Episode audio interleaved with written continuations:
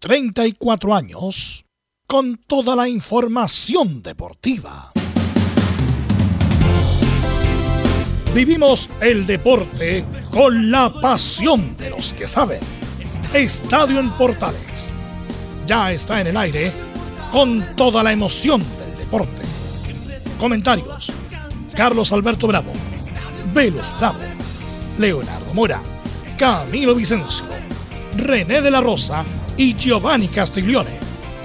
Reporteros, Belén Hernández, Nicolás Gatica, Felipe Holguín, Laurencio Valderrama, Juan Pedro Hidalgo, Rodrigo Jara, Rodrigo Vergara y Alfonso Zúñiga. Producción, Laurencio Valderrama y Nicolás Gatica. Edición, Leonardo Mora. Dirección, Carlos Alberto Bravo. Estadio en Portales es una presentación de Ahumada Comercial y Compañía Limitada.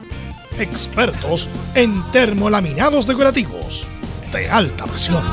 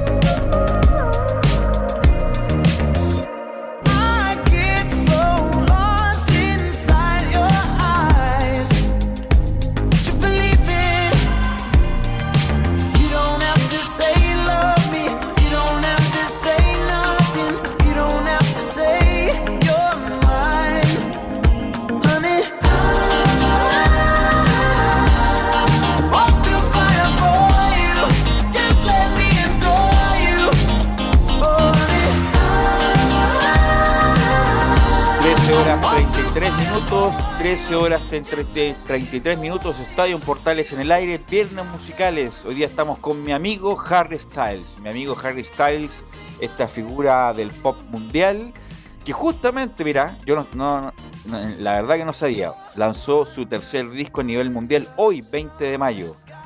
20 de mayo lo lanzó Harry Styles, que va a estar el 1 de diciembre en el Estadio Bicentenario, ¿ah? va a estar en el Estadio Bicentenario de la Florida.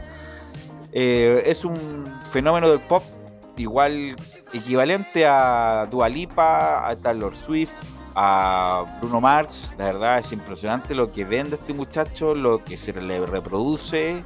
Ya tiene un Grammy a su poder, también tiene un Britpop a su poder. Y ya el disco este eh, es, de, los más escuchados del mundo en este momento. Así que, ya, bueno, Harry Styles perteneció a esta boy band de One Direction, así que desde chico, en forma prematura, conoce la fama este artista. Así que mi amigo Harry Styles nos va a acompañar en los bienes musicales con sus mejores éxitos en el desarrollo del programa. Desafortunadamente ayer Colo Colo hizo un papelón ayer en Buenos Aires, perdió con River Play, la verdad 4-0 muy feo, sobre todo el segundo tiempo y lo vamos a analizar el día de hoy. Vamos a analizar también lo de los árbitros, Tobar sí, Bascuñán, Tobar no, Bascuñán sí. Vamos a analizar lo que viene mañana con la U, con Guachipato, lo de la Católica, lo de Curicó, todo esto en esta jornada, en esta edición de viernes de los viernes musicales de Estadio en Sin más, pasaremos a saludar a nuestros compañeros y al primero que saludamos a don Nicolás Gatica que nos trae la actualidad de Colo Colo. Buenas tardes a toda la audiencia de Estadio Portal en esta jornada de día viernes, viernes musicales. Claro, lamentablemente Colo Colo perdió y feo frente a River, sobre todo en el segundo tiempo. De hecho, lo reconoce el Colo Gil, también el técnico Quintero, que en el primer tiempo se peleó de igual a igual, pero en el segundo, claro, se desmoronó Quizás también dicen el retraso de los hinchas o los llamados hinchas que demoraron en bajarse de los acrílicos que demoró. Incluso Gabriel Sosa estuvo ahí tratando de calmar a los hinchas. Bueno, vamos a ver qué pasa con todo eso, si influyó o no. Y por supuesto analizaremos lo que le queda a Colo Colo para tratar de clasificar a las octavos de final. Ok, gracias Nicolás. A ver si más cerca del mic te, escucho, te escuché bajo yo. Eh, vamos con Felipe Holguín y las novedades de la U, Felipe. ¿Qué tal? Te saludo a ti y a todos los oyentes de Estadio en Portales que nos escuchan a esta hora, por supuesto, a través de la 1180M y todas sus plataformas digitales. Bien, lo quería mencionar, eh, hoy hubo conferencia de prensa donde habló el, eh, en este caso el técnico de la Universidad de Chile, Sebastián Miranda, quien se refirió a varias cosas que la estaremos desmenuzando en el informe del día de hoy de la Universidad de Chile, entre ellas eh, eh, el duelo ante Huachipato y también las bajas que va a tener la Universidad de Chile, que son tres, y por supuesto también estaremos hablando, entre otras cosas, eh, lo que va a tener la llegada del nuevo técnico, esto y mucho más en Estadio en Portales. Sí, a, ver si arreglamos ahí la conexión. Eh, Vamos con. Vamos con Belén Hernández. ¿Cómo estás, Belén? Muy buenas tardes, Velus. Muy buenas tardes a todos los que nos escuchan hasta ahora.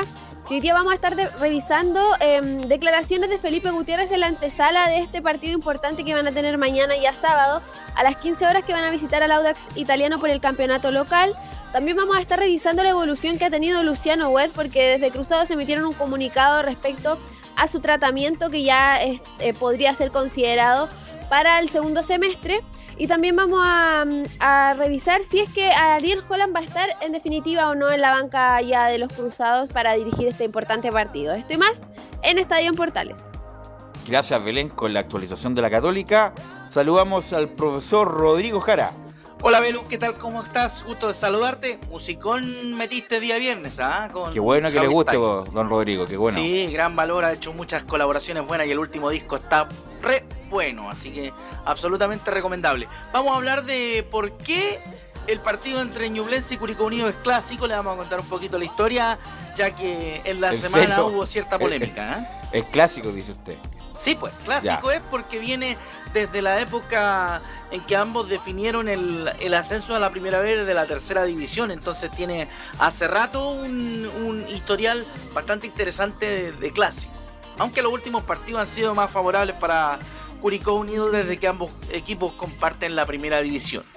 ¿Mm? Así que de eso y más le vamos a contar porque habló el profesor Jaime García, también habló Damián Muñoz, lo tuvimos el lunes en, la extensa conferencia que dio ahí en el Estadio de la Granja después que terminó el partido con Audax. Y además tenemos algunos datos que tienen que ver con el partido que se va a disputar el día domingo a partir de las ocho y media de la noche, querido Velus. Gracias, Rodrigo, muy amable. Abrazo. Eh, vamos con Laurencio Valderrama, nos va a hablar de las colonias y de mucho más, Laurencio.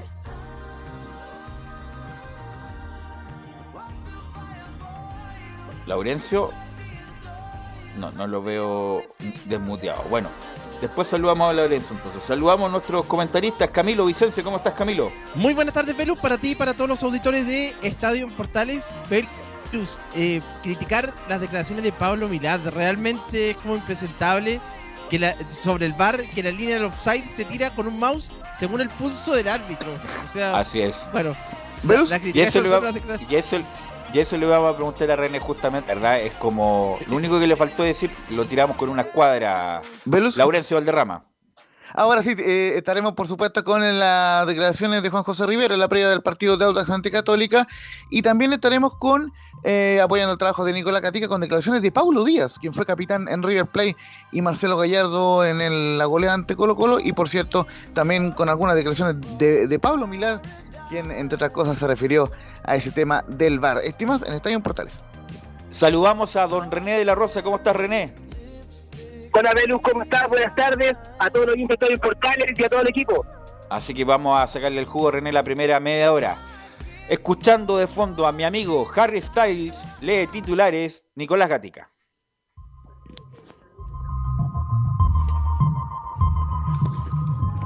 Sí, comenzamos con buenas noticias en Chilenos por el Mundo porque hubo tres jugadores que anotaron goles.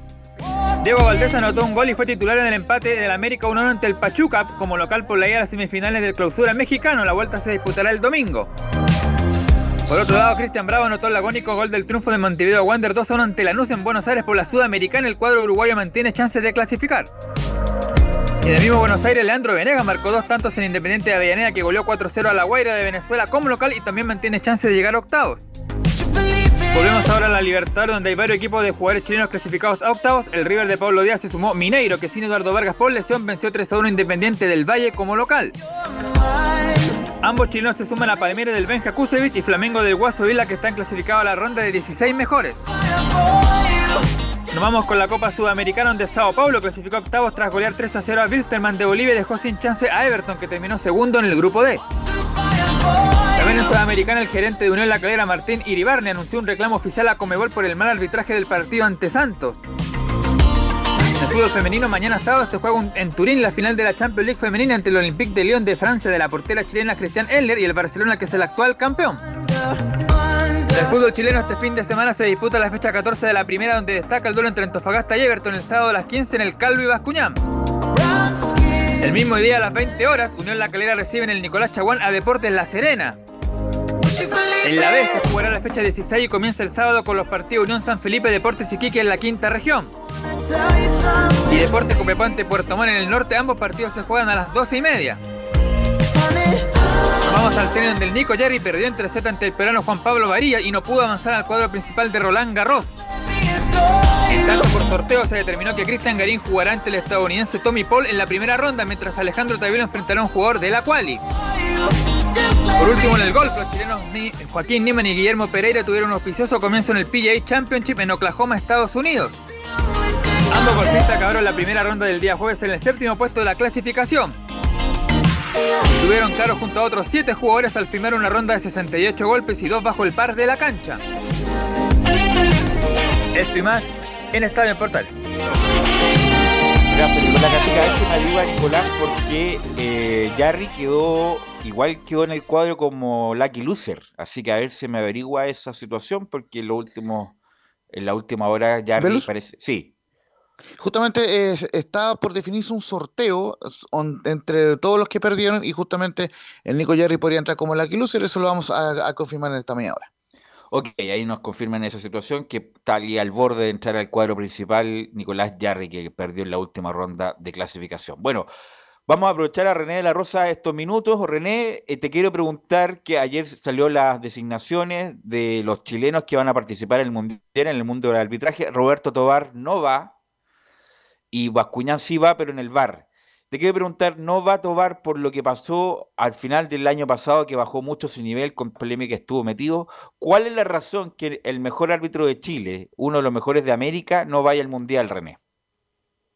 lamentablemente, Belu, es lo que hablamos en, en programas anteriores, lo anticipamos eh, este tema en, en varios programas que con la mm, con el no no en realidad no fue bajo nivel de Roberto sino que fue mala malas decisiones en el sentido de más allá de la regla debería haber sido eh, con lo- le pasó la cuenta lo de Neymar y eso le pesó eh, le produjo un castigo sin fecha de, término eh, ya se venía acercando la fecha del mundial y lo veníamos comentando, lo veníamos comentando que si no aparecía luego en la nómina o no aparecía en partidos internacionales de convocatoria, eh, iba a ser muy difícil que fuese. Lo que sí estábamos seguros que Cuñán iba a demás, que eso lo, teníamos claro porque lo ha hecho bien eh, eh, Julio.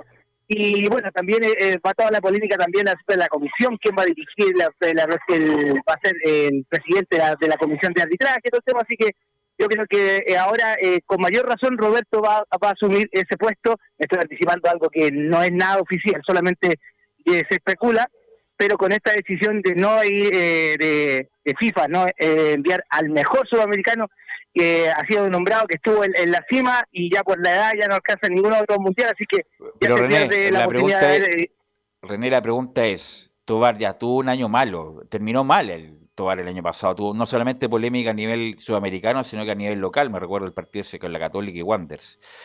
Pero el punto es que, bueno, tuvo un, semestre malo. ¿Quién patrocina los árbitros para, quien, para que vaya al Mundial? Porque siempre hay, mira, está el comité de árbitros, el comité de árbitros de Sudamérica, la Comebol, pero independiente de los errores, hay tanto árbitro sudamericano que es espantoso, pero que, que tiene el patrocinio de alguien, o de la comisión de árbitros local, o de la Comebol, igual va al Mundial. ¿Qué faltó? Por eso quiero saber el lado B, ¿qué faltó? ¿Por qué Tobar no va al Mundial, independiente del mal semestre del año pasado, que es muy injusto para un árbitro que lleva una buena carrera, René? Belu, yo creo que le pasó la cuenta a la mala organización o al mal representa en la representación nacional aquí, en lo que eh, habla eh, en los términos que escuchamos a Castrilli que aquí el presidente de la, NFP no sabía lo que estaba pasando en, el comité de árbitros y se lo saltaban. Y yo creo que eso le fue pasando la cuenta, la poca política que tiene Chile aunque sea el cuarto eh, vicepresidente de la Comebol, eh, Pablo Milat, no se notó que hubo un apoyo de, de en este aspecto. ¿En qué sentido? Que perfectamente él, como vicepresidente de la Comebol, podría hacer algo. De hecho, van árbitros venezolanos sin merecer a, Venezuela como país ni, su, su, carrera como Justamente, justamente van venezolanos, con todo respeto, que, que de, y además allá el árbitro venezolano que arbitró Calera, que va al Mundial con Santos, pero con suerte conoce las reglas, pues viejo. Por lo mismo, Velo, por lo mismo, Velo, yo creo que aquí faltó política, eh, le jugó también la mala pasada de lo de la jugada de Neymar, y también le pasó la mala jugada de eh, la comisión de árbitros. que no tuve captura céfalo, porque, disculpa René, porque si hubiera estado vigente, a lo mejor Castrilli, Castrilli hace los buenos oficios a través de la comisión de árbitros de la Comebol y con la FIFA para que Tobar vaya, ¿no? Por lo mismo, eso es la política. Es la política en la cual se encuentra eh, todo, eh, todo país referido. Bueno, y va Bascuñán, que insisto, también está metido en todo este ardid para desprestigiar a Castilla y va como árbitro VAR, eh, René. Claro, como solamente VAR. Eh, así que, eh, bueno, es que eso ya se sabía de usted recuerda que yo lo mencioné que él le ha ido, le ha ido bien en el asunto del VAR y como árbitro no en cancha en realidad no, no va a ser, no es que no iba a hacer un aporte, sino que no iba a hacer el rendimiento que exige FIFA. Pero como bien dices tú, aquí fue yo para mi opinión, eh, faltó política, política. Eh, de parte de la comisión. Perfecto.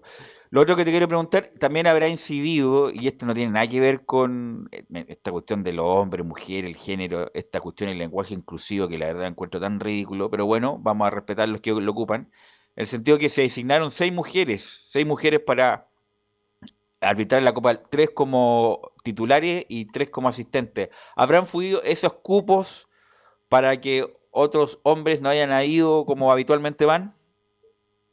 Sí, puede ser. Es una de las opciones en las cuales se puede escudar con haber eh, no nominado a, Roberto, pero yo creo que es una mm, decisión buena. Es una decisión buena porque los, todos ahora los tiempos están así para eh, es algo novedoso, es algo en el cual ya la mujer ya está integrada en sí en el, en el fútbol de alto nivel y también, e incluso eh, eh, es muy cierto lo que dices tú, puede haber sido eh, también esta, estos cupos que lo habían completado mujeres, también le puede haber pasado la cuenta a Roberto, no hay que descartar nada, pero yo creo que la mala política del fútbol chileno es la que con Comebol me refiero, o con FIFA, fue la poca fuerza que tenemos nosotros, ahí lo está demostrando, y como siempre ha sido, que tenemos muy poco, eh, llegaba muy poco café de, esquina con, con, Comebol, con ese, eso, eso faltó yo creo eh, imagínate, ¿quién fue? Eh, vuelvo a repetir.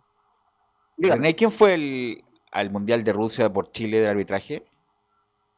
Eh, fue Julio, pero Julio no arbitró, pues, no, no dije nada. Por eso te digo que, se, mira, Tobar arbitró finales de Copa Libertadores, arbitró, tuvo todos los, mejores lugares. No, los pergaminos los tiene. Claro, por eso digo que este es el término ya de la carrera, porque como, como no va a llegar al próximo mundial, ¿tú dirías que el término de la carrera Tobar como árbitro activo? Sí, como árbitro activo, y por eso te digo que yo estoy, esto es lo que está hablando René La Rosa, yo creo que va a ser el próximo presidente de, la, Comisión. de Arbitraje Nacional, va a ser eh, Roberto con esta decisión, porque yo creo que esta decisión, esta es la nómina que está esperando para saber qué se iba a hacer con la, eh, con la comisión interina que se encuentra hoy en día dirigiendo el fútbol chileno.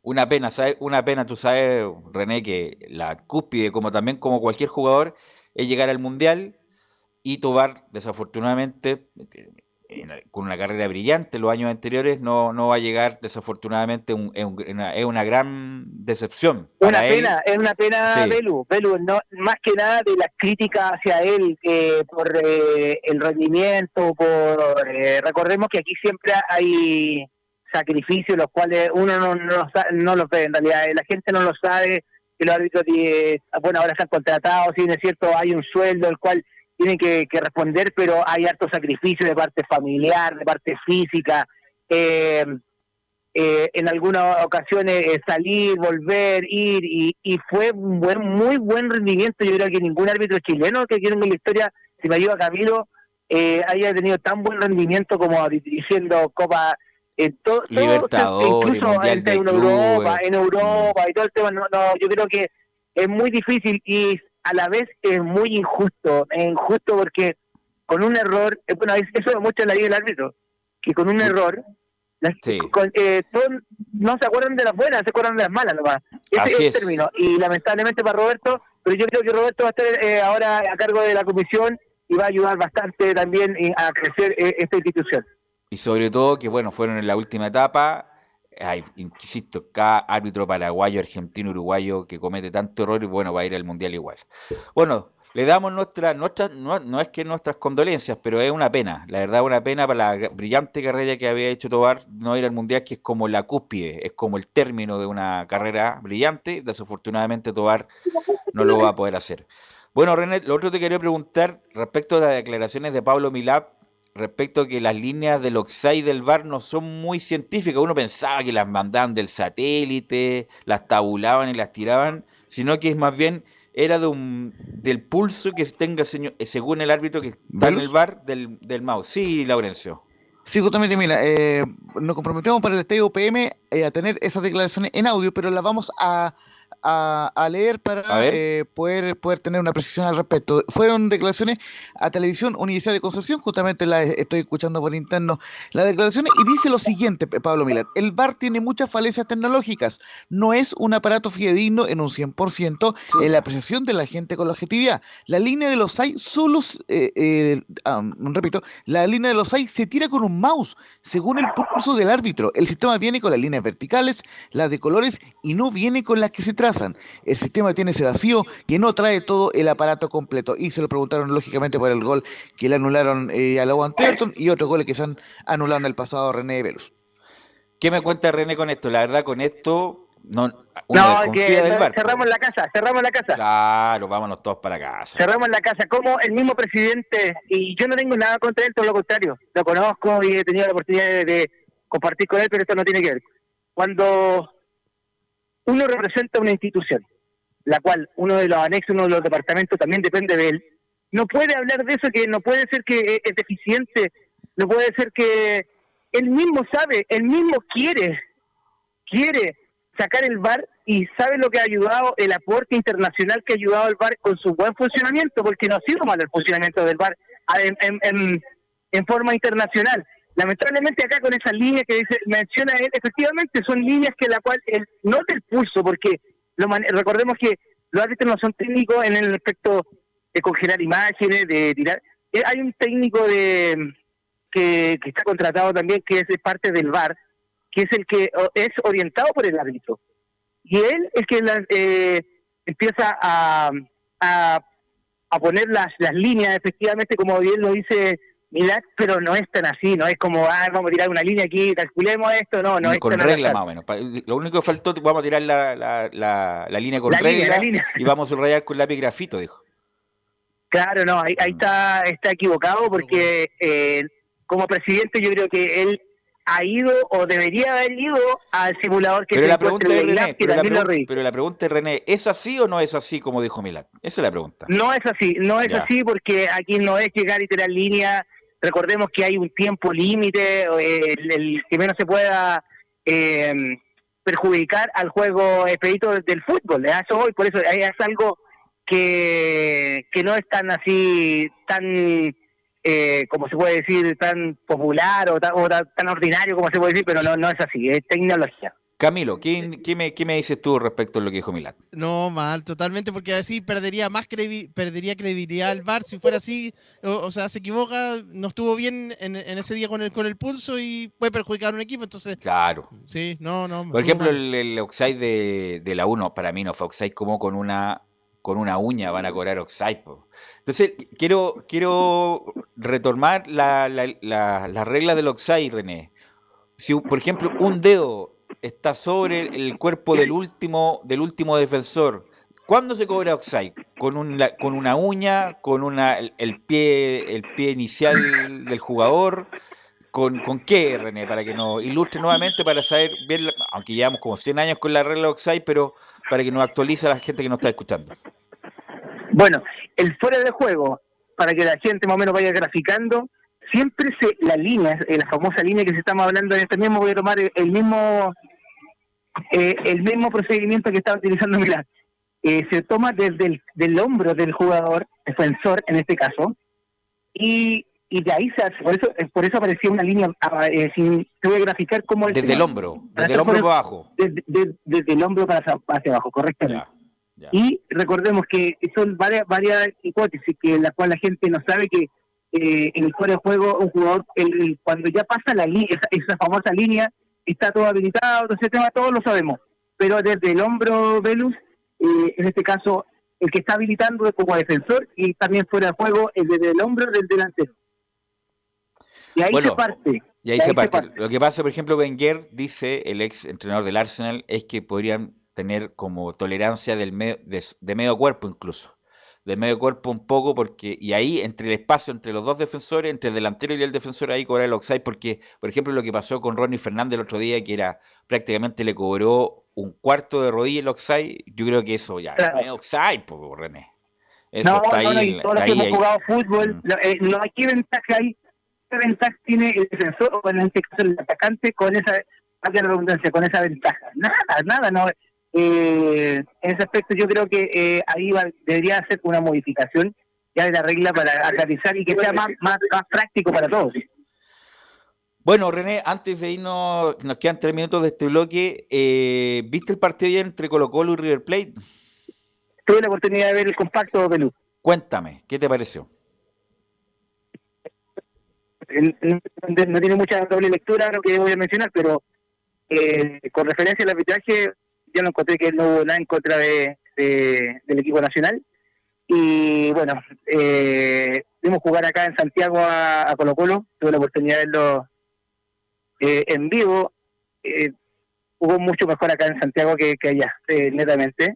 Y bueno, River en su casa tiene otro otras características, así que yo creo que lamentablemente hasta aquí, yo creo ahora que un partido más, si no me equivoco, ¿no? Con, con Fortaleza. Así es. Yo creo que esperemos que, tenga un, un, buen cometido. Yo digo que ayer, en realidad, eh, dejó mucho que desear eh, el equipo sí, por, momento el segundo tiempo fue un papelón, la verdad, fue un baile de River Plate, pero eso lo, lo vamos a analizar en el, siguiente bloque. Bueno, René, te quiero agradecer estos minutos. Nos escuchamos el lunes con las polémicas de la fecha, a ver si hay alguna noticia más respecto de estas designaciones. Así que te agradezco mucho, nos, escuchamos el lunes. Muchas gracias, Un saludo a todo el equipo y a todos los oyentes. Buenas tardes. Gracias René. Vamos a ir a la pausa y de ahí vamos a volver con el comentario de Laurencio que tuvo la transmisión de Camilo del mío propio respecto del papelón de ayer de Colo Colo ante River Plate.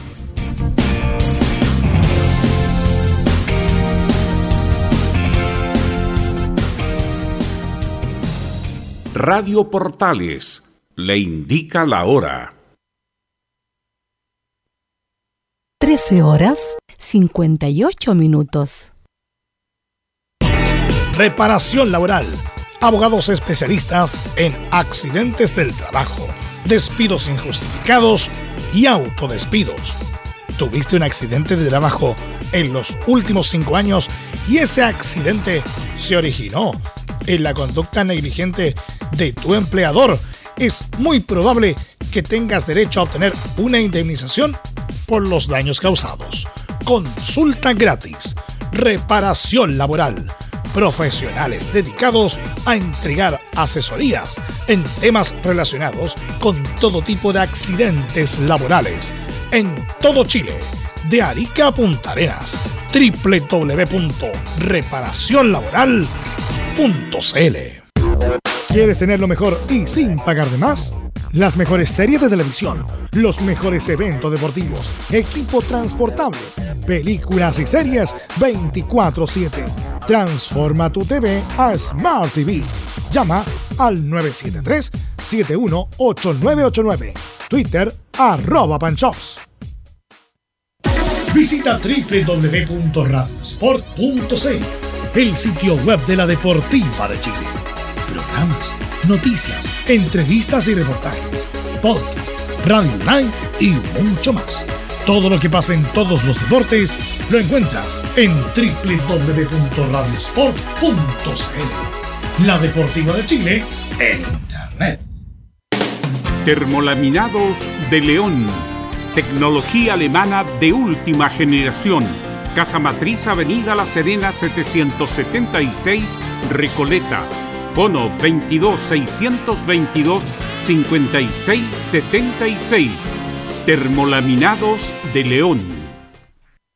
Desde todo Chile. Desde todo Chile. Y para todo Chile. Y para todo Chile. Portales Digital está en todas partes. www.radioportales.cl Entre Marco Grande y Marco Chico, media vuelta y vuelta completa. Escuchas Estadio en Portales en su edición central. La primera de Chile, uniendo al país de norte a sur.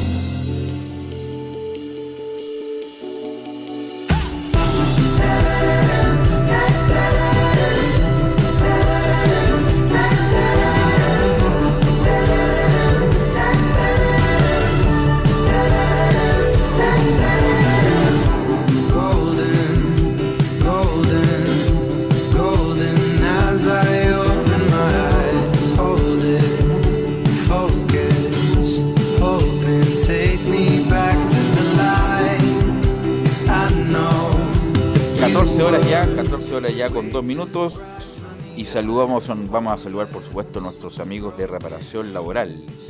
Reparación, reparación laboral, nuestros amigos que los vamos a saludar de inmediato cuando encuentre. Ahí sí, ahora la encontré. Bueno. Reparación laboral, abogados especialistas en accidentes del trabajo, despidos injustificados y autodespidos. Consulta gratis en todo Chile en reparacionlaboral.cl, porque reparacionlaboral.cl es mejor respuesta. No lo olvide, no lo dude.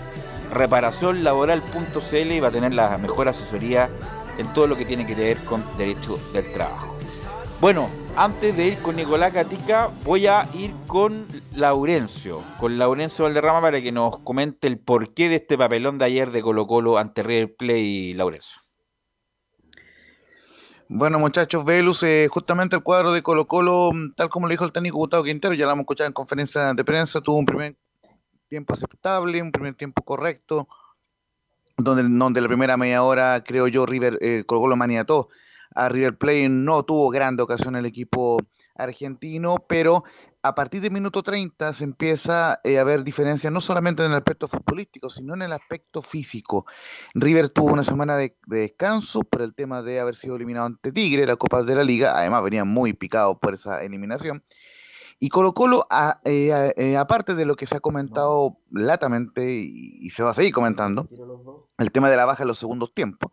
Además, se comprobó dentro de- del partido que Maxi Falcón no estaba 100% en lo físico. Recordemos que estaba por un tema médico fuera, tuvo dos entrenamientos solamente. Y además, Emiliano Amor venía con una contractura, lo cual hay que ver si es que no lo descarta eh, la lesión que tuvo para el partido ante Fortaleza. Entonces, sumados esos factores, junto con la suerte que tuvo River en el primer gol, porque fue un gol muy afortunado, el gol de, de Palavicino, y sumado también al enorme nivel de River que desplegó en el segundo tiempo, que pudo haber goleado incluso por mayores cifras a Colo Colo. Brian Cortés tuvo al menos, le conté siete tapadas claras de gol. Entonces, en ese sentido, River, claro, lo que fue un primer tiempo eh, y un tanto irregular, el segundo tiempo lo transformó en un baile River Play y Colo Colo se salvó de un papelón y, y además hay otro tema también que, que sigue preocupando en la tienda Alba y que también lo va a desarrollar el Nico, el tema de la banca. Colo Colo no tiene una banca profunda, como se dice en el básquetbol, tiene solamente a Marcos Volado, tal vez una que otra alternativa más, pero eh, no, hay, no hay hombres de recambio que, que puedan reemplazar a los jugadores que están llevando el peso de la campaña y que lamentablemente para Colo Colo y para el fútbol chileno no estuvieron a, la altura el día de ayer, porque salvo Brian Cortés, que tuvo, insisto, seis siete, eh, tapadas claras, el resto del equipo no estuvo a la altura y, y Colo Colo lamentablemente, con esto cierro esta parte del comentario, tuvo solamente dos chances de gol. Yo, yo, y una de ellas fue de Sibora, un contragolpe cuando estaba perdiendo 3-4-0. Vino el- un remate al palo de Solari y, posteriormente el Lucero, que anduvo peleado con el arco, remató y, tapó al arquero Centurión. La única tapada que tuvo en todos los partidos Centurión de River. Así que inobjetable triunfo de- del cuadro eh, argentino y, y el cuadro eh, colocolino que se tendrá que enfocar en ganar a Fortaleza para clasificar. Y más adelante vamos a tener declaración también Sí. de Gallardo y de Pablo. Mira, yo lo dije antes, no por, bueno, si no me doy au- autobombo yo. y ¿quién- lo dijo quién? Carlos también. Sí.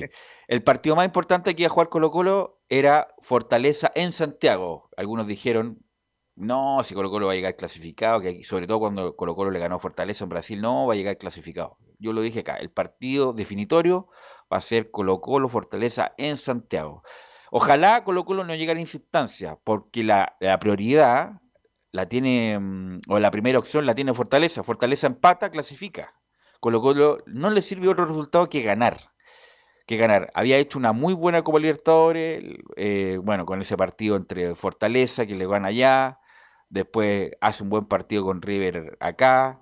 Alianza Lima lo gana acá y desafortunadamente pi- pierde la opción empatando allá.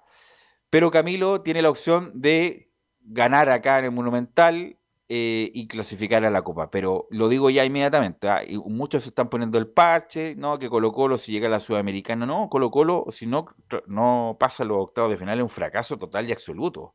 Si Colo Colo se armó pensando en clasificar mínimo octavos de final. No me vengan que después, bueno, la Sudamericana es más viable, más posible, no es mala opción, premio de consuelo, no.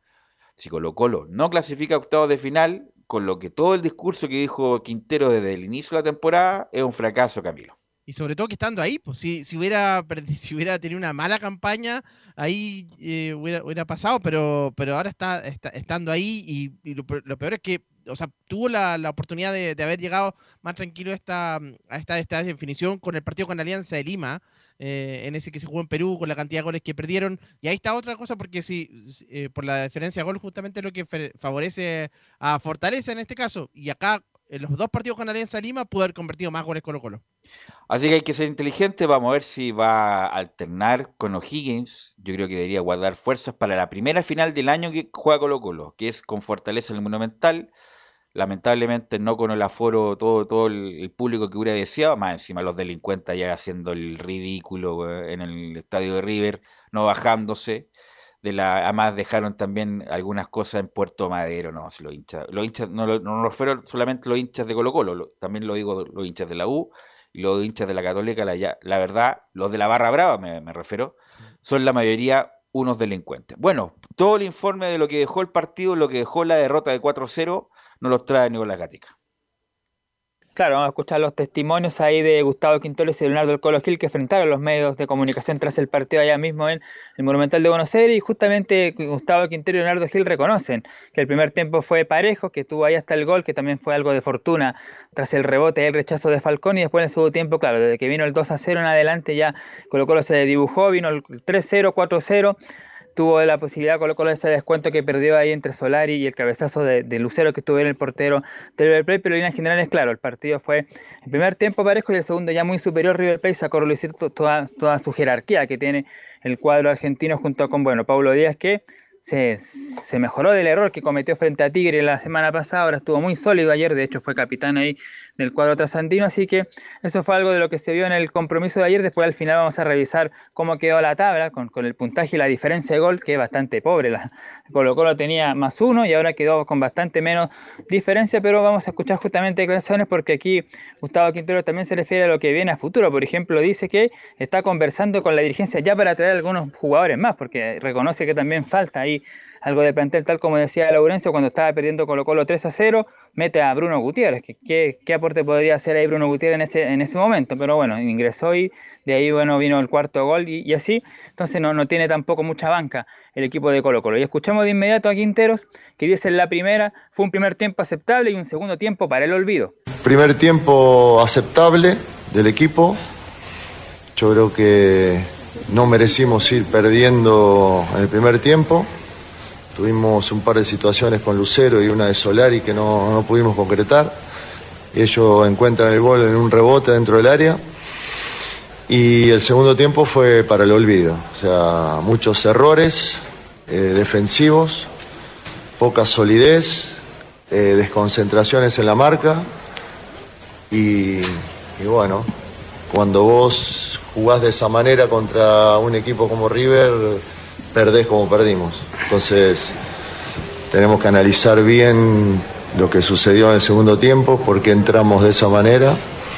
Nunca nos había pasado en la Copa y en el torneo tampoco. Así que es un tema de análisis para nosotros, el cuerpo técnico, y, y hablar con los jugadores por- para ver solucionar y no volver a cometer todos los errores que cometimos defensivos que, que fueron, digamos, eh, sobre todo en la salida, en el pase de salida, en la pérdida del balón eh, cerca de nuestro área.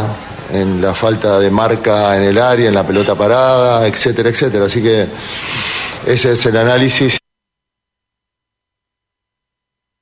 Ven, ahí está claro Gustavo Quintero, pues tal justamente fue la radiografía de lo que pasó ayer, lo aclara ahí justamente Quintero. Eso fue, pues eso fue lo que pasó ayer, el primer tiempo aceptable, el segundo bastante pobre y ahí River Plate pudo haber hecho muchos más goles si no es por la buena tapada de Brian Cortés. Ahora, lo que decíamos ahí en titulares, el comportamiento de los hinchas. En cierta forma se le consulta a Quintero si algo influyó o no, de que estuvo ahí parado por el segundo tiempo, que estos famosos hinchas de Colo Colo no se bajaban de los acrílicos, que Gabriel Suazo y otros jugadores le decían a los hinchas que se bajaran ahí, tuvo 10 minutos parado. Si influyó eso o no, y responde Quintero la número 2, dice el técnico, hay un grupo de gente que hace todos los partidos problemas y perjudican al equipo. Hay un grupo de gente que, que hace todos los partidos problemas y que perjudica al club y al equipo. No son todos los hinchas, hay un grupo que está perjudicando constantemente al club y a, su equipo y a, y a la institución. Ahora tenemos tal vez que jugar sin público por lo que pasó en Chile en el partido anterior. Hoy demoraron un montón el inicio y yo no sé si fue un- uno de los motivos de, la desconcentración, pero más allá de eso se están cometiendo errores en un grupo de, personas que no son todos los hinchas. Los verdaderos hinchas son aquellos que alientan todo el tiempo y no perjudican a, su club, a su equipo, ¿no? Entonces hay un grupo que está, que está haciendo mal las cosas y que ojalá cambie para, que no se siga perjudicando de esta manera. Claro, ahí dice el mismo Quintero, no sé si influyó eso, si tuvo algo que ver, pero en cierta forma quizás sí, quizás no, bueno, ahí habrá que ver lo que pasó, pero lógicamente que es un tema futbolístico y como decía también Laurence en su primer comentario, un tema también físico de Colo Colo. Nico. Sí. Muy breve, en mi criterio, 20 segundos. Mi criterio sí incidió claramente. Maxi Falcone, Suazo preocupado de, de calmar a los hinchas, en vez de estar concentrado en el primer tiempo. Justamente la, la primera jugada de River en complemento es una pelota que pierde el mismo Falcón que estuvo calmando a los hinchas, la pierde la salida y casi viene el primer gol eh, del cuadro eh, eh, argentino. Y posteriormente vino un remate al palo eh, de Costa y luego vino el segundo gol que terminó eh, matando la- las aspiraciones de Colo Colo. No, insisto, después del, de, de esos dos goles prematuros, no, de esos goles rápidos, uno con, de Martínez y el otro fue de Barco, parece. Barco. Eh, no, River Plate se floreó. Se floreó, empezó a ole, ole, ole, y eso es lo peor para un equipo, cual- para cualquier equipo que lo humillen en la cancha. Así que bueno, lo que tiene que pasar, obviamente, el típico, sacar las lecciones, aprender de los errores. Eh, obviamente va a quedar porque había mucha ilusión en la hinchada colocolina del partido de ayer, pero lamentablemente River se lo paseó, sobre todo el segundo tiempo. Es, bueno, ser lo más competitivo posible y tratar de ganarlo, si no es nada, no es... ¿Fortalece un equipo brasileño? Sí, pero no es de los más grandes, no es ni Palmeiras, no es ni el Mineiro, no es ni el Flamengo, eh, así que Colo Colo perfectamente puede ganar, pero el punto es que el Fortaleza creció en los últimos partidos, ganó en Lima y ahora va a llegar, me imagino, con la primera opción para clasificar Nicolás Gatica. Vamos a escuchar una última de Gustavo Quintero y vamos a escuchar también un par de declaraciones de Leonardo del Colo Gil, que también habló, por supuesto, ayer tras el partido, lo que tiene que ver con lo que decíamos, mirando ya para el segundo semestre en caso de que continúe y a ver también en qué fase va a estar Colo Colo, si en la Libertadores o en la Sudamericana, o también para potenciar el mismo campeonato nacional. Dice Quinteros en la última, estamos eh, esperando que se reabra el libro de pases para incorporar jugadores. Estamos hablando con el gerente deportivo para cuando se abra el libro de pases para tratar de incorporar algún jugador más en alguna de las posiciones eh, que el equipo necesita en el recambio sobre todo. Tenemos un muy buen equipo, pero a veces cuando te faltan dos o tres o tenés que dosificar con dos o tres jugadores, cuatro, eh, tenemos que contar que están muy bien, que ya lo hicieron el partido anterior con jugadores juveniles. Y, pero bueno, a veces es necesario también ir incorporando en, posiciones, pero eso lo vamos a hablar más adelante. Hoy tenemos do- dos partidos muy importantes, son el domingo y el miércoles, así que vamos a pensar en, en cómo, cómo encarar esos partidos para tratar de, primero, mantener la punta del campeonato y segundo, clasificar a la siguiente fase.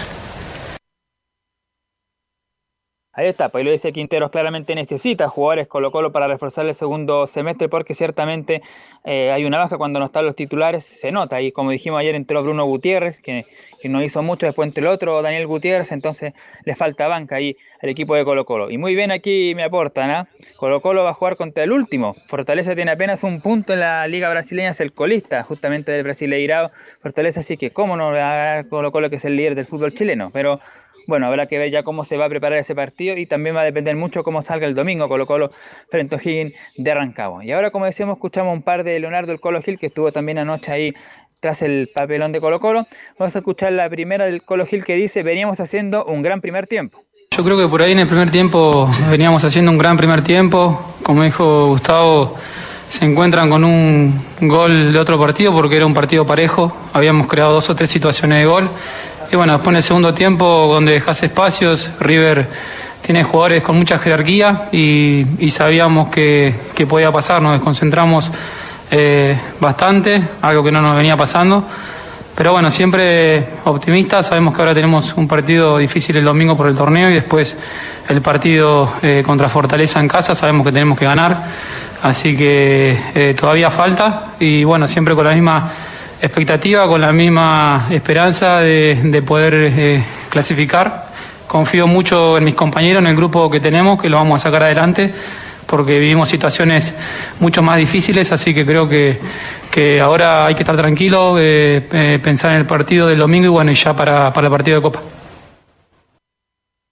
Claro, muy cierta ahí las palabras de, de Colo Gil, ahora hay que concentrarse el día domingo, a ver con qué equipo va a parar ahí Gustavo Quintero, hay que esperar seguramente mañana, va a estar la lista ahí de los citados y qué alternativas podría ocupar y por supuesto ya a partir de lunes pensar en el durante Fortaleza. Y la última del Colo Gil para revisar ya la tabla de posiciones y algo también del equipo argentino, qué es lo que espera Leonardo Gil para el partido y dice en la última al hincha decirle que confíen en este grupo, dice. No, decirle al hincha, a, lo, a los que estuvieron siempre y a los que están, es que es que confíen, que confíen en este grupo porque creo que, venimos demostrando buen fútbol no solamente este torneo, sino el torneo pasado también. Eh, ahora somos un equipo más sólido, hoy no lo pudimos demostrar, pero, pero creo que, ese es el mensaje, que estén tranquilos, que nosotros vamos a trabajar para, para poder ganar el domingo y para pensar en, poder eh, eh, sacar un buen resultado para pasar de fase el miércoles. Claro, está entonces las declaraciones de Leonardo el Colo Gil. Antes de pasar a revisar algunos audios, como dijimos, de, River Plate, vamos a revisar cómo ha quedado la tabla y lo que necesita ahí Colo Colo el día miércoles próximo. Bueno, River quedó puntero con 13 totalmente clasificado, una diferencia de gol de más 8. Fortaleza quedó segundo con 7 puntos, una diferencia de gol de 0. Colo Colo, 7 puntos una diferencia de menos 3, fue bastante feo ahí lo de anoche. Y Alianza Lima, un punto con diferencia de gol de menos 5. Claro, como se decía, ¿qué le falta a Colo Colo? Solamente ganar. Por cualquier resultado, 1-0, 10-0, clasifica el empate y triunfo por cualquier marcador, clasifica el cuadro de Fortaleza. Así que es ganar o ganar el día miércoles próximo para el equipo de Colo Colo. Vamos a escuchar también algunas de, de River Plate, por supuesto, del equipo ganador. Escuchemos a Marcelo Gallardo que dice, era un partido clave y el equipo se repuso en tu muy buen rival como Colo Colo. Sí, estábamos en un partido clave con nuestra gente para reivindicarnos después de lo que fue el traspié de, la semana pasada y, bueno, creo que lo, hicimos bien, el equipo eh, se repuso eh, ante un muy buen rival, porque la verdad que hoy jugamos un, un muy buen partido, eh, creo yo que el primer tiempo fue bastante parejo un equipo duro, el de Colo Colo, que, que se vio en esa primera mitad y después el segundo tiempo nosotros ajustamos algunas cosas, mejoramos en la calidad de pase, fuimos más precisos y, eso, y fuimos más verticales también y nos permitió ganar con, con mucha comodidad, haciendo cuatro goles y que podrían haber sido varios más. ¿no? No, claro, y la satisfacción, por supuesto, de el portero, perdón, del técnico Marcelo Gallardo. Otra del muñeco. Dice, el arquero de ellos tapó varias pelotas, el resultado pudo ser mayor. El arquero de ellos creo que tapó por lo menos cuatro o cinco pelotas muy buenas también y, y el resultado podía haber sido mayor. Pero bueno, eso se ve la, la gran respuesta del equipo hoy y que, que, bueno, que no solamente se logró la clasificación a octavos, sino que también justificamos ante una muy buena labor y ante un buen rival, que, eso también es, bueno, ¿no? Eh, hay que remarcarlo porque Colo Colo es un muy buen rival y hoy en, ese, en este partido que se dio hoy lo, creo que lo superamos ampliamente. Claro, ahí por supuesto Marcelo Gallardo reconoció que al menos en el primer tiempo le dio batalla, pelea a Colo Colo, pero en el segundo, claro, después del segundo le pasó por arriba. Y la última que vamos a escuchar es la del capitán ayer, en la jornada del día jueves, el defensor chileno Pablo Díaz, que dice, la que vamos a escuchar, necesitaba un partido así para sacarme la espinita que tenía ante Tigre. Sí, la verdad que necesitaba un partido como para sacarme la espinita que tenía. Igual pensé la noche después del partido y el día después pensé un poco lo, lo- lo que fue la jugada, pero podía pasar, o sea, no, no, no, no es que, no es que uno se quiere equivocar. Pasó en ese momento, obviamente no, no, no quería que pasara y terminó pasando y la verdad es que era este partido para, para sacarme, como te digo, la espina y, y poder eh, volver a demostrar la seguridad que doy a mi equipo. Muchachos, complementar justamente esa declaración de Pablo Díaz, quien eh, también fue capitán del equipo. Ojo, el único. El, eh, ahora sí, el único capitán en la historia de River Plate junto con Marcelo Salas y, y comentaban en, en el canal oficial que transmite la Copa Libertadores, Marcelo Salas 116 partidos y 83 de Pablo Díaz, 5 títulos de Marcelo Salas, 4 hasta el momento de Pablo Díaz, eh, eh, es recién Pablo Díaz el segundo capitán en la historia de River Plate y, y por, detrás- y por supuesto del gran matador Marcelo Salas Melinao. Sí, ya lo último para cerrar de Colo Colo, decir cuándo es el próximo partido, ya llegaría hoy día en horas de la tarde, así que van a tener nomás el entrenamiento de mañana sábado, hay que ver qué jugadores van a llegar con algo de físicamente bien o no, o mal al partido del domingo frente a O'Higgins, ahí tendrá que ver Quinteros cuál va a ser la dosificación, ver el mejor plantel. El próximo partido entonces va a ser de Colo Colo el día domingo a las 15 horas, allá en el Estadio del Teniente de Rancagua, un rival que igual es difícil el cuadro Rancagüeno, que renovó a su volante uruguayo Federico Castro, que lo querían incluso de allá de, de Peñarol, pero va a renovar ahí en O'Higgins, va a ser a las 15 horas y por supuesto, bueno, va a ser arbitraje de Benjamín Sarabia, el partido del día domingo ahí entre Colo Colo y O'Higgins. Vamos a ver entonces si lo hace con. Yo creo que va a guardar el, eh, a gente, obviamente, si el, el desgaste fue importante. Y además algunos que jugadores que estaban lesionados, como en el caso de eh, Falcón. Y vamos a ver qué tal la cuantía de la lesión de Amor. Sí. Justamente hace pocos minutos ahí informa en el canal oficial de fútbol chileno que ya está de regreso Colo Colo en nuestro país y veremos en la edición PM también si es que hay algunas declaraciones a la llegada al aeropuerto de Santiago. Recordemos hoy eh, eh, tendremos estadio PM a las 20 horas. Velus, Ok. y además que, como Sí. tú dices, en el campeonato nacional además está, tiene, quedan varias fechas. Tiene está- margen, está tiene margen, Sí, entonces es la prioridad ahora, es la, es la Sí. final este. Aquí tiene que guardar los que están más tocados para jugar la primera final que juega Colo Colo en el año, que es clasificar a octavos de final de la Libertadores, que no solamente clasificar a otra fase, son no sé cuántos millones, como dos millones de dólares más. Si es que Colo Colo clasifica a octavos, así que no es menor lo que se va a jugar el próximo miércoles, ¿o no, Laurencio? Nicolás Gatica. Sí, justamente, Sí, eh, miércoles. miércoles a las 18 horas en el Estadio Monumental. Hasta el momento sin público, pero estamos eh, todos expectantes al, a la apelación del presidente de Blancanegro, Alfredo Stubin, que, ojo, recurrió al mismo abogado de la NFP, a Eduardo Carleso, al brasileño, para intentar eh, apelar a, eh, a esta medida. En mi criterio se va a mantener la medida, eh, así que lo más probable, y muy, muy probablemente Colo Colo, y lamentablemente va a jugar sin público el miércoles 18 horas ante Fortaleza en Monumental. Ok, gracias Nicolás, gracias Laurencio. Deberíamos tener una característica de extra, extra de Estadio en Portales, porque hay un extra de Estadio en Portales, Felipe Holguín. Hay casos de COVID en la U, Felipe. ¿Qué tal? Ahí, extra, extra de Estadio en Portales nos trae la última información, don Felipe Holguín. Felipe. ¿Qué tal, Velo? Los saludo a, a ustedes y a todos los oyentes de Estadio en Portales que nos escuchan a esta hora, por supuesto. Muy rápido, Emilio. Muy bien, Emilio, Emilio Freisa. Felipe. Hay tres casos eh, en la Universidad de Chile, Velus, como bien lo decías tú. Uno es eh, Cristóbal Campos Vélez, el otro es Junior Fernández y el otro es uno que venía jugando muy bien y es el goleador, Cristian El Chorri Palacios. Uh, ya, que, que es el único que uno Más duele, que- lo siente porque era titular y venía haciendo goles. El resto, Campos es el suplente y el otro era, me dijo. Eh, el otro es eh, Cristóbal Campos Vélez, es, eh, Junior Fernández y el Cristian El Chorri Palacio. Mira, va a jugar con no sé quién va a jugar arriba porque va a estar eh, el Ronnie y van a Sí. no sé, eh, Puede Arán. ser Osorio o eh, el jugador eh, juvenil Cristóbal Muñoz, que Eh, ha jugado también el, ahí. el mismo Franco Lobos.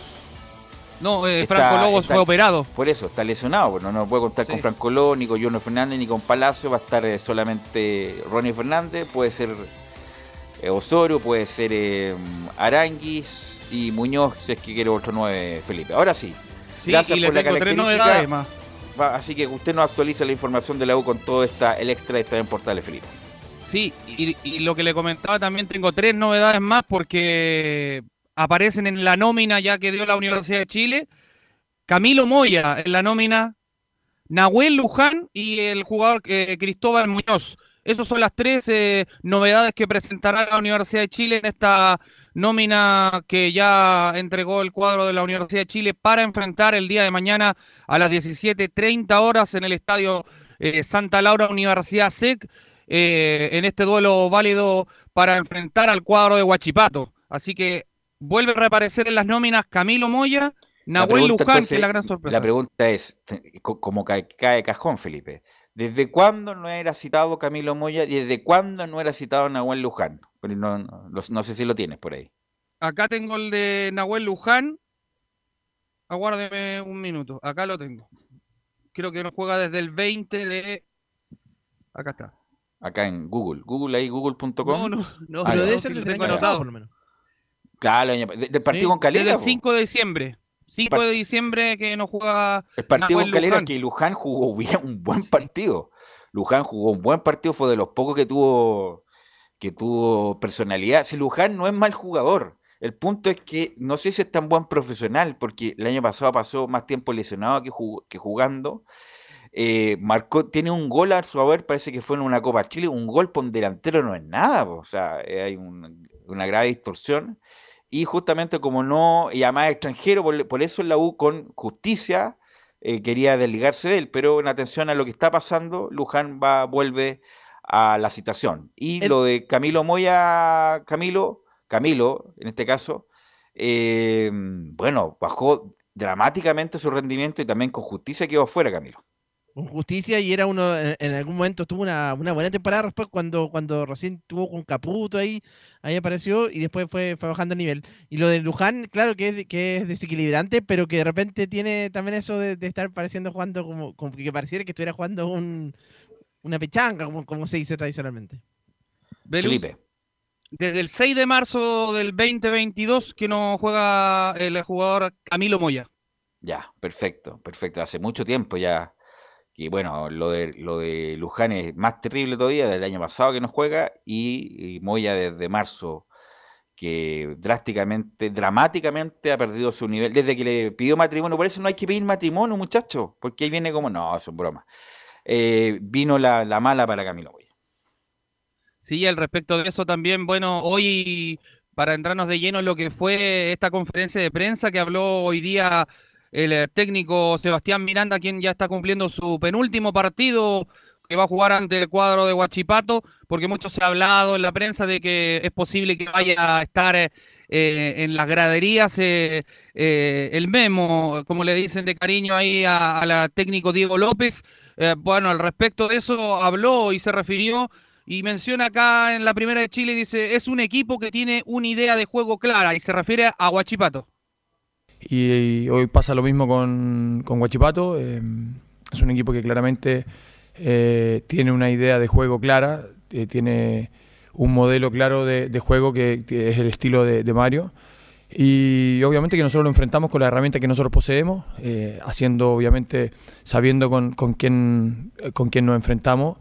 Intentaremos poder eh, tomar las medidas necesarias eh, en cuanto a, a- tratar de contrarrestar eh, el buen juego de, de, de Huachipato y obviamente de- de- de- desde, nuestro, desde nuestro lado tratar de poder fluir y poder eh, llevar a cabo el partido que nosotros hemos, hemos, hemos planeado. Hemos trabajado durante, durante estos días para, para reforzar ci- ciertas cosas y también para, para destacar aspectos que nosotros creemos que le podemos hacer daño a, a Huachipato. Estaba en una de las declaraciones de los muchachos eh, al respecto de lo que va a ser este duelo ante Huachipato, un duelo que va a tener un reencuentro con un hombre que, bueno, vistiese más de 300 partidos en la Universidad de Chile la camiseta, digo, estoy hablando de Osvaldo Roque González, ¿quién se le va a hacer eh, eh, ahí un homenaje al jugador, la barra de los de abajo, por supuesto, lo va a homenajear, y para la gente también que vaya, también va a recibir ahí algunos regalos para que tengan y puedan despedir a este ícono o ídolo de la Universidad de Chile que tantas alegrías le entregó. Así es. Eh, la pregunta es, ¿cuándo llega López, Felipe? Debería estar acá ya este muchacho. Próxima semana estaría llegando Diego López a suelo chileno. Y fir- Solamente firmando su contrato, me imagino también. Claro, sí. De hecho llega con el cuerpo médico, con el cuerpo Italiano. técnico italiano, sí. La pregunta es que, ya, de- según lo que has reporteado, ¿quién va a llegar a la U? Eh, Lema, eh, Lertora, ¿hay- ¿quién? ¿Qué- ¿Tienes conocimiento de esto, no? Sí, eh, él mandó a pedir explícitamente que quería a Cristian Lema. Eh, lo tuvo en, en Peñarol, es un zaguero central espigado, de buena salida, eh, tiene buen timing y por lo que he podido averiguar de él también eh, eh, ha, ha tenido varias experiencias, eh, también eh, tuvo una experiencia en el fútbol europeo también, entonces es un buen jugador que él lo pidió calado, o sea, me refiero a que es uno de los que pidió junto con otro central, porque él pidió dos centrales, así que el otro es eh, eh, un jugador que es de Talleres también de Córdoba, que, que es un central, eh, pero el que más eh, tiene en sí ventaja para llegar a la Universidad de Chile es este jugador que les mencionaba yo, y eh, Cristian Lema, y el otro es Lertora, que termina contrato ya en junio cuando se abre la, la ventana de transferencias en el fútbol chileno, y ahí la U puede ir a pujar por él y, y por qué no traerlo para el mediocampo, pero eso eh, yo les podría decir que está un poco más lejano. Pero a diferencia de lo de Cristian Lema, el representante habló con un medio de comunicación y bueno, dio a conocer que el jugador sí ah, tiene interés de venir a la Universidad de Chile, pero tenemos que ver primero que llegue primero el técnico y una vez que firme, ver si Cristian Lema quiere venir a la U 100% o es un, solamente una, un- se podría decir, un trascendido. Ok, la formación entonces de la U para mañana sería con todas estas bajas que usted a última hora me está comentando.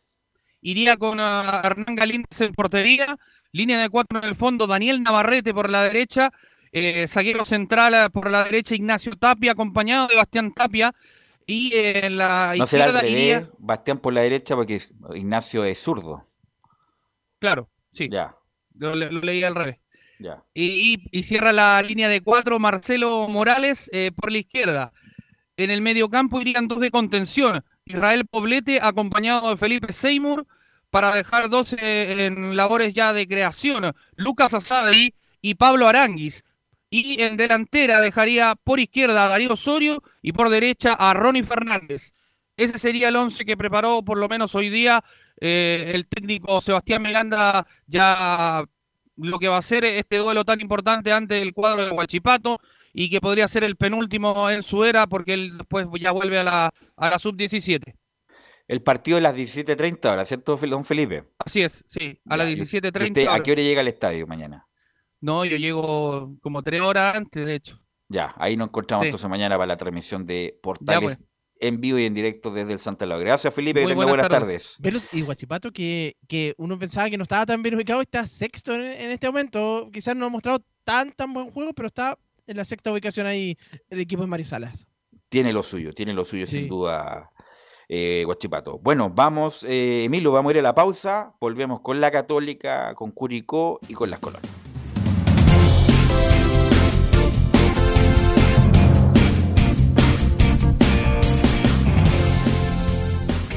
Radio Portales le indica la hora. Las 2 de la tarde, 35 minutos. Lleva al siguiente nivel tus eventos, ceremonias, conciertos y potenciando tu audiencia con DS Medios. Servicio de transmisión de TV en circuito cerrado y vía live streaming HD. Tecnología de punta y un equipo profesional nos permiten realizar transmisiones sin cortes y con la más alta calidad. Cotiza ya ingresando a www.dsmedios.cl. Visita www.radiosport.cl, el sitio web de la Deportiva de Chile. Programas, noticias, entrevistas y reportajes, podcast, radio online y mucho más. Todo lo que pasa en todos los deportes lo encuentras en www.radiosport.cl. La Deportiva de Chile en Internet. Comercial IAC y Compañía Limitada. La mejor calidad mundial en laminados decorativos. Comercial IAC y Compañía Limitada es Pertec en Chile. San Ignacio 1010. Santa Rosa 1779, Avenida Mata 446 y Portugal 501. Comercial IAC y Compañía Limitada es Pertec en Chile.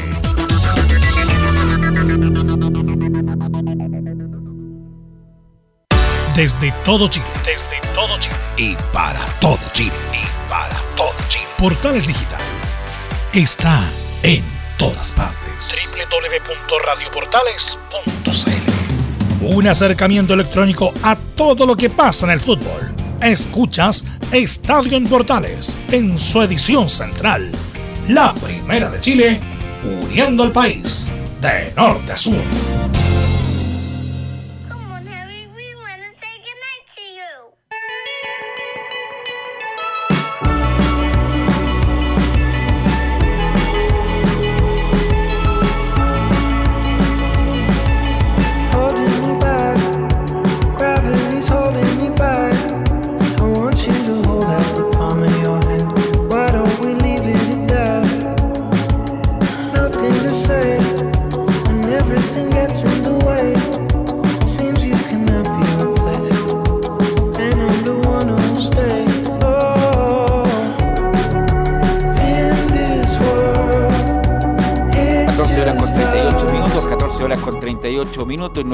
Mi amigo, mi amigo personal Harry Styles no, me acompaña, nos acompaña en estos viernes musicales de Estadio Portales, que donde lo comentamos, justo hoy sacó su tercer disco, ya está entre los más reproducidos de las plataformas musicales a nivel mundial.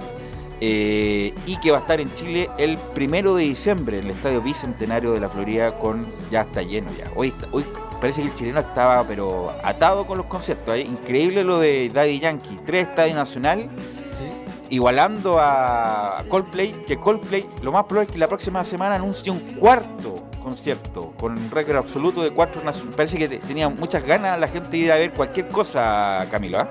Y ahora que los conciertos por lo menos se, puede ir, estaba después de tanto tiempo encerrado, entonces por eso hay como, ganas, porque... Y por lo menos eh, son, más seguros, porque los estadios, nosotros que estamos dentro de esta actividad, en los estadios con, las barras se transforman en un problema, pero los, los conciertos actualmente están más tranquilos. ¿Y sabes por qué? Porque Azul Azul preguntó y le arrendó por seis partidos más para la segunda rueda al Santa Laura. Así que la U, yo creo que con suerte, octubre, noviembre, va a poder volver a ocupar el Estadio Nacional. Una pesadilla para la U. Saludamos a nuestros amigos de reparación laboral. Tuviste un accidente en tu trabajo, te sientes con las manos atadas, te despidieron injustificadamente en reparación laboral.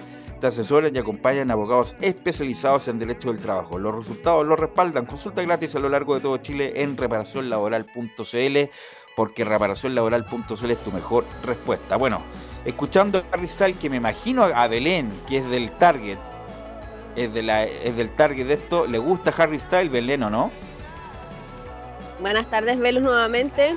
Mira, no soy, no, no- nunca me gustó One Direction, la verdad, y Harry Styles tampoco, pero sí tiene música bastante buena. Entonces lo cambiamos. No es de la música Ponemos que a Adrián y los dados negros a ver si le gusta a Belén.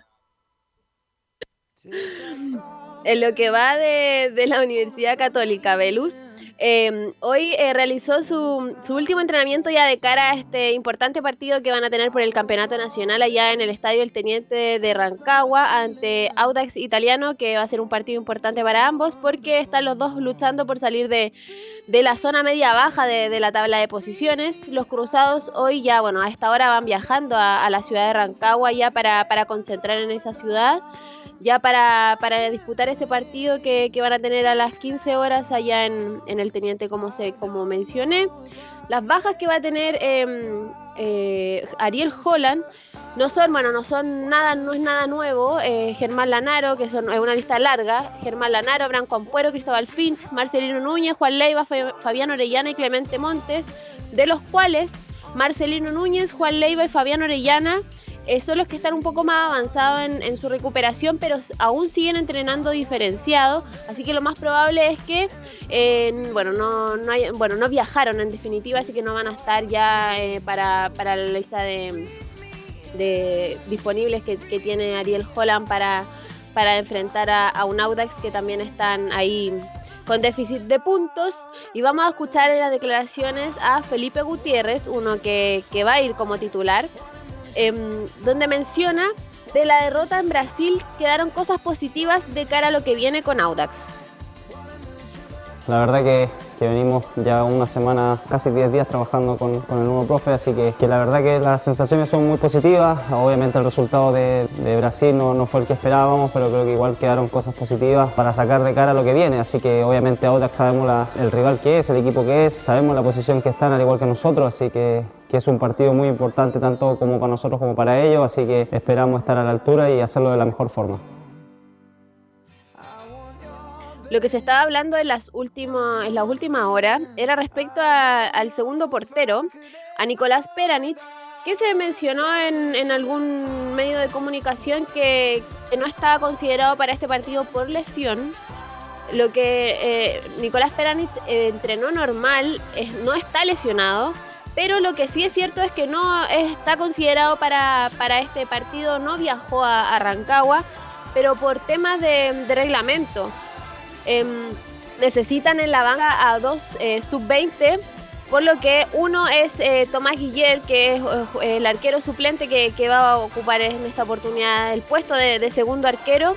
Así que por eso no, no viajó Nicolás Peranich, pero sí va a estar y va a hacer su debut con la Universidad Católica ante mm, el partido ante, ante Deportes La Sere- ante Deportes Antofagasta, perdón, porque Sebastián Pérez ya acumuló eh, las cinco tarjetas amarillas, por lo que lo imposibilita para, para jugar ese partido, y va, va a quedar suspendido en el último, la última fecha de, del campeonato local, así que Nicolás Peranich va a tener ahí su debut eh, ante el equipo de- del norte.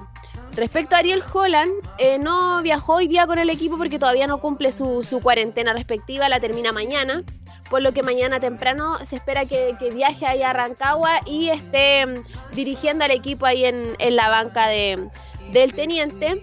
Vamos a escuchar otra declaración de, Felipe Gutiérrez donde menciona, sabemos el rival que es Audax. Bueno, la verdad creo que, los últimos dos años han sido bien raros en el estadio, en diferentes campos y la verdad que no, no, no creo que sea una, una consecuencia de un resultado, de una forma de jugar. Creo que, el año pasado también nos tocó la cancha sintética en Palmeiras, así que al final creo que, no es una excusa o una, constante para poder jugar bien o no. Creo que, sabemos el rival que es Audax y eso es lo que nos, interesa hoy en día, eh, tratar de hacer un análisis de, de acuerdo a lo que ellos hacen para poder contrarrestar esas, virtudes que ellos tienen y así sacar el resultado que esperamos. Recordemos que la Universidad Católica va en el puesto 10 de la tabla de posiciones del campeonato local con 16 puntos. Ha conseguido solo 5 triunfos en lo que va de, las, de las 13 fechas. Recordemos que la que, se, la que comienza hoy es la fecha 14. Tiene un empate, 7 derrotas, tiene 16 goles. die- tiene 21 goles en contra y ha marcado solo 16 en lo que va de este torneo. En los últimos tres partidos, en la, la- bueno, en la fecha que recién pasó, que es la fecha 13, la Universidad Católica que goleó a Unión La Calera y en San Carlos de Apoquindo con un 3 a 0. En la fecha 12, que viene de, de una derrota ahí importante ante Ñublense por 4 a 0. Y la fecha 11, bueno, la, que el empate ante, ante Colo Colo. Y respecto a esta situación, eh, Fe- Felipe Gutiérrez menciona, trataremos de escalar lo que más podamos. La verdad que, es lo que esperamos, eh, sabemos que la, en la posición que estamos, creemos que no, es, la que debería estar el club, así que eh, intentaremos tratar de, de escalar lo que más podamos, lo más rápido posible, para que al final de temporada podamos tener la posibilidad de pelear por el Penta.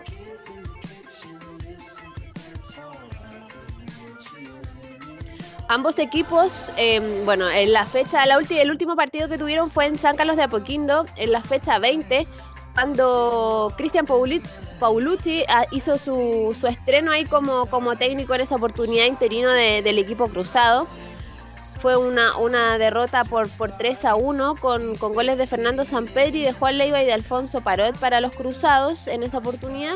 Y el último partido que, que tuvieron allá en Rancagua en el Teniente fue por la fecha 3 del mismo torneo del año pasado, el 2021, cuando en la banca estaba Gustavo Poyet.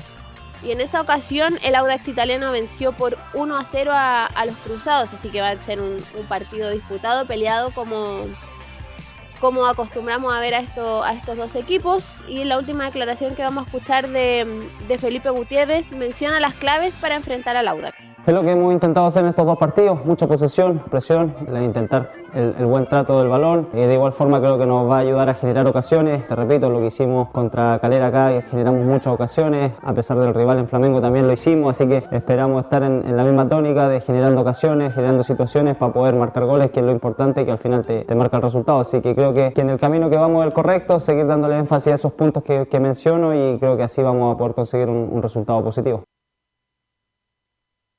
Respecto a- al tema de, de la oncena titular, eh, se espera que sea la misma que enfrentaron a, a Flamengo. No van a haber modificaciones res- teniendo en cuenta todas lo- las bajas que tiene eh, Ariel Holland. No tiene tantas variantes, em, así que formaría con Sebastián Pérez en el arco, con Aaron Astudillo, con Tomás Astaburuaga, Neuwen Paz y Alfonso Parot en la línea defensiva. En el mediocampo iría con José Pedro Fuensalida, Ignacio Saavedra y Felipe Gutiérrez. Y en ofensiva iría con Diego Valencia, Fernando Sampedri y Cristian Cuevas. Esa sería la más probable formación que, tendría Ariel Holland para enfrentar al, cuadro itálico. Y respecto a una, buena noticia que, hay allá en, la precordillera respecto a Luciano Agüed. Luciano Agüed que en, en enero se conoció que tenía un problema cardíaco y se tuvo que enfrentar ahí a, a diferentes exámenes que lo imposibilitaron para que lo inscribieran incluso para, para este torneo. Sí fue inscrito para la Copa Libertadores pero eh, no sumó, obviamente no sumó minutos, sino que lo inscribieron más bien para que pudiese ser una, una opción en el segundo semestre, teniendo en cuenta de que eh, ya sería inscrito también para, para el campeonato local y podría ya estar eh, haciendo fútbol eh, en, esa, en esa oportunidad eh, ya en el segundo semestre, ahora ya por Copa Sudamericana, que es la, la chance más probable que tiene el equipo de la franja para, para clasificar ese torneo internacional me, eh, enviaron un comunicado eh, de parte de Cruzado respecto a la, a la situación de Luciano Webb y mencionan que cumplió ya su cuarto mes de recuperación y que la evolución del jugador está siendo favorable. Y eh, en paralelo al tratamiento médico está entrenando gradualmente con, con, el equipo desde marzo ya que está entrenando normal con, con, el plantel, pero con un casco que ahí se le ha visto eh, en las fotos que, que, comparte tanto las redes sociales de, del club como también la, el, la cuenta privada de, del jugador. Pregunta, disculpa, con... Belén, pregunta, ¿Agüet tiene contrato hasta fin de año? Sí, hasta fin de año. O sea, lo renovó, pero no ha jugado nada este año. Camilo, ¿tú crees que se le va a renovar a pesar de todos los esfuerzos? O a lo mejor puede, puede terminar jugando, no sé, en octubre, en agosto, septiembre, no sé. Pero tuvo en duda de renovarle este año en atención a todos los problemas médicos y ya un, año más de, edad. ¿Tú crees que le van a renovar? En este momento sería sería bien difícil eh, en este momento, pero va a, va a, depender ahí igual, porque a ver que ya lo a poco, tampoco es que vaya, vaya jugando, vaya a jugar al tiro de titular, entonces eh, va a estar complicada la situación. En este momento me la jugaría, ¿por qué no? Si estando sano, obviamente un jugador muy importante de la Católica, ha sido muy importante todos estos títulos, estando sano, tuvieron duda el año pasado de renovarle, ahora que lamentablemente está con complicaciones, dif más difícil va a estar en atención a, a renovarle a Luciano Wet Belén. Sí, ya, ya terminando con, con el tema de, de la Universidad Católica. Eh, se inició hoy el proceso de venta de entradas para, para, el partido ante Talleres de Córdoba que se va a disputar el próximo martes a las 20.30 horas en San Carlos de Apoquindo. A las 12 horas comenzó la venta de entradas. Hay venta para entradas visita, por supuesto, porque así lo indica Conmebol. Y eh, va a estar cerrada la, tribuna de Ignacio Prieto, como ya habíamos mencionado, por el tema de los incidentes ante, ante el cuadro de Flamengo en, en esa oportunidad aquí en San Carlos. Así que va, eh, bueno, va a estar prácticamente todo el estadio habilitado, excepto la tribuna Ignacio Prieto, que fue donde lanzaron esa bengala. Que eso por, por mi parte, por Universidad Católica, mañana vamos a estar con transmisión desde, desde Rancagua ahí para, para el duelo ante el Audax italiano. Ok, gracias Belén, muy amable. Mañana te escucharemos desde Rancagua. Y vamos a ir con el profesor Jara, Rodrigo Jara, me imagino que está conectado o no, eh, para que nos hable de Curicó. ¿Y por qué ese partido entre Curicó y Ñublense, uno que es de Santiago, como que no lo pensaba que era clásico, pero bueno, Curicó y Ñublense es clásico, ¿no, Rodrigo Jara? Una semana tranquila y de mayor soltura ha vivido Curicó Unido después de la victoria por cuatro goles contra uno frente al cuadro del Audax italiano el lunes pasado en el Estadio La Granja. Pensando en lo que será el clásico frente a Ñublense, sí, para nuestro amigo Belus Bravo y también para Leonardo Mori y para todo el equipo de Estadio Portales, contarles que como dijimos toda la semana, el partido con Ñublense de Chillán tiene tintes de clásico. Y le vamos a contar brevemente por qué, para responder un poco la duda que tienen nuestros compañeros. Otro equipo archirrival del Curi es eh, Ñublense de Chillán, con una enemistad que nació en el año 2004 cuando los Diablos Rojos le ganan la definición de tercera división al equipo tortero. Luego de ese enfrentamiento se volvieron a ver las caras, esta vez por el torneo de Primera División B el año 2006. En Primera División el año 2009 ambos equipos igualaron en Chillana a un tanto, y en la granja ganaron los de la Franja Roja por tres goles a cero. En el último tiempo el clásico se ha caracterizado por varias goleadas favorables a Curicó Unido. El antes mencionado triunfo por tres goles, una victoria 5 a 2 como local frente a Copa Chile en el 2014-2015 y nuevamente La Granja, un triunfo de 6 a 0 por la primera vez de la temporada 2015-2016. Vale la pena recordar que eh, la definición de tercera división eh, terminó con una batalla campal y además también en el año 2004 en Linares en el partido de definición, luego de sendas victorias tanto en el Estadio La Granja como en el Estadio Nelson Oyarzún de Chillán, ambos con sus antiguas construcciones, terminaron jugando de local eh, o en terreno neutral, mejor dicho, en la ciudad de Linares, donde realmente fue una batalla campal donde incluso detenidos, heridos y golpeados fueron la tónica de ese partido. Es por aquello que en la ciudad, tanto en Chillán como en Curicó, aunque algunos amigos de Chillán no lo quieran reconocer, se ve el partido como un clásico entre ambos equipos. Ese será el parangón que tiene la edición de este partido especial el día domingo a contar de las 20 horas 30 minutos en el Nelson Oyarzún de Chillán. Ambos equipos vienen precedidos de una buena campaña, mirando la parte alta de la tabla como su meta y objetivo. En lo que actualidad se refiere por parte del cuadro curicano, vamos a escuchar al técnico de los albirrojos, Damián Muñoz, hablando sobre la victoria ante el Audax Club Esportivo Italiano. Bueno, una victoria dura, difícil. Eh, Audax es un equipo, bueno, hoy, hoy con el resultado ya puesto, por ahí se puede tener, eh, tender a creer que, que fue fácil y no es así. Creo que en algunos momentos ellos nos complicaron bastante con, con su juego directo y, y, bueno, el tema ese que atacan muy bien los, los segundos balones, son intensos, son verticales y lo importante es que el equipo entre todos pudo sostener en los momentos complejos, eh, también te entrega el juego y después volvimos a tener esa contundencia que, veníamos trayendo en otros partidos y así bueno, después con los goles a favor pudimos poder controlar mejor el partido. Ahora, también tuvimos la oportunidad de hablar con el técnico Jaime García de Ñublense, a quien vamos a escuchar en la previa de este clásico del próximo domingo, 20 horas 30 minutos, en el estadio Nelson Oyarzún de Chillán. A ver, buenas tardes. Nosotros somos el sentir del público. Si nosotros nos debemos a la gente, es lo mismo, el, mismo respeto que ellos sienten cuando se pierde, cuando se empata, cuando se gana. Nosotros lo, lo, hemos tomado, sí. Yo llevo ya cuatro años, yo también lo he tomado, pero siempre pensando en lo futbolístico, en el deporte, que sea un espectáculo, que sea bonito. Los, los dos cuadros vienen bien, viene un Curicó jugando muy bien, agresivo, fuerte. Nosotros también en casa eh, no, no estamos sintiendo muy bien ya hace rato. Creo que, que va a ser un bonito espectáculo y lo tomamos, lo tomamos como lo toma la gente. Así que estamos, bueno, y nosotros acá concentraditos. En, eh, yo trato de que, que, que el fin de se- semana lleguemos con lo, con lo mejor posible. Así se vive la previa de este partido, considerado como clásico a partir de toda la historia que contamos, sobre todo en la época en la que Ñublense le quita el ascenso a Curicó Unido desde la tercera división a la primera B. En aquella época jugando los partidos que se disputaron tanto en el estadio Nelson Oyarzún de Chillán, en el estadio de La Granja y también por supuesto en el estadio fiscal de Linares, donde recordábamos al comienzo de este informe la batalla campal que terminó con varios heridos, detenidos y un montón de polémica entre ambos clubes. Así que con todo eso nos preparamos para el partido del domingo que le estaremos contando por supuesto a través de Estadio en Portales. Gracias, Rodrigo Jara. Ahí estaba el informe de Curicó por Rodrigo Jara. Vamos con Laurencio Valderrama que nos cuenta la novedad de las colonias. Laurencio.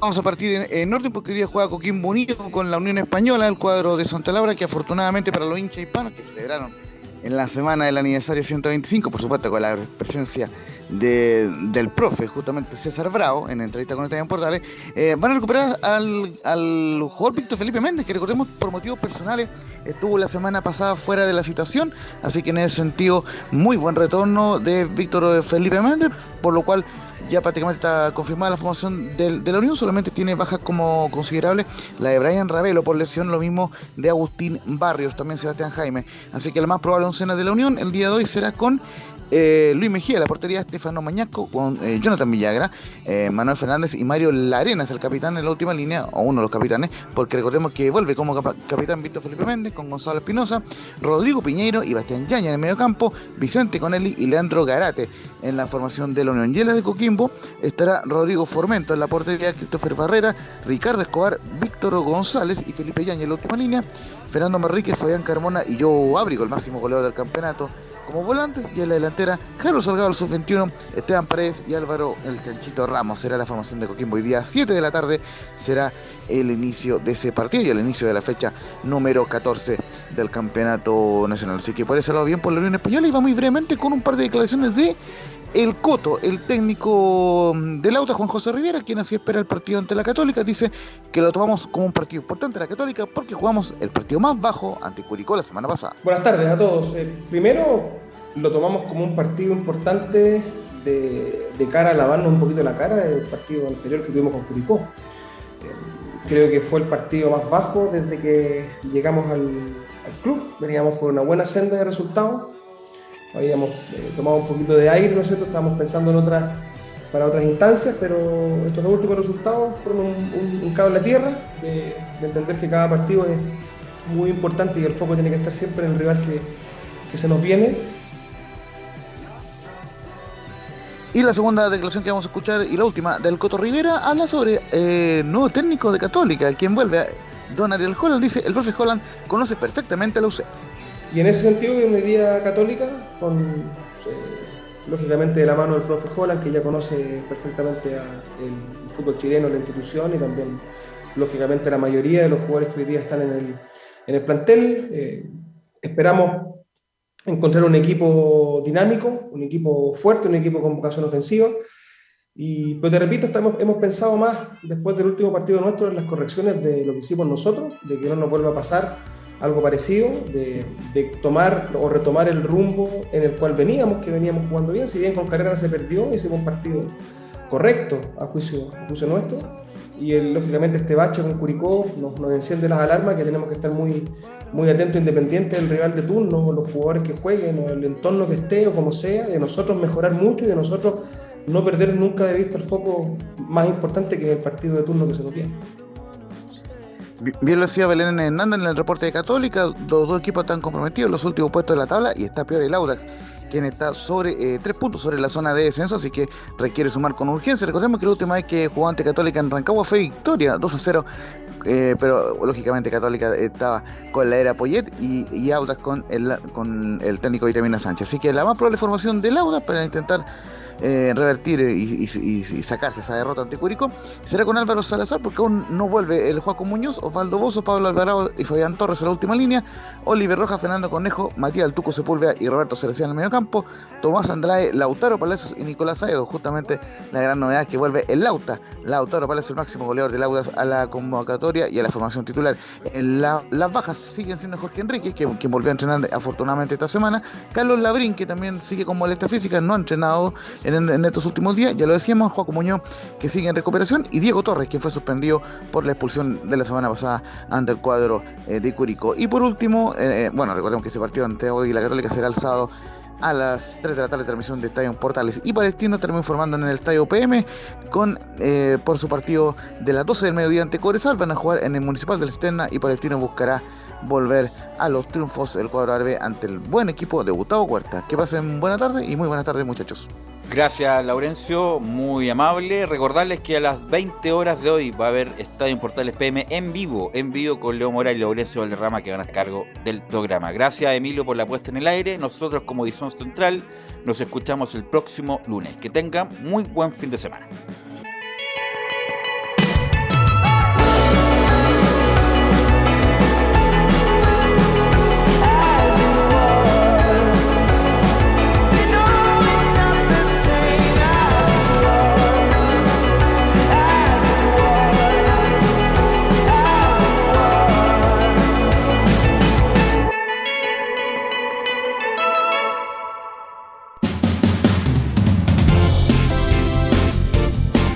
Fueron 90 minutos con toda la información deportiva. Vivimos el deporte con la pasión de los que saben. Estadio en Portales fue una presentación de Ahumada Comercial y Compañía Limitada. Expertos en termolaminados decorativos de alta presión.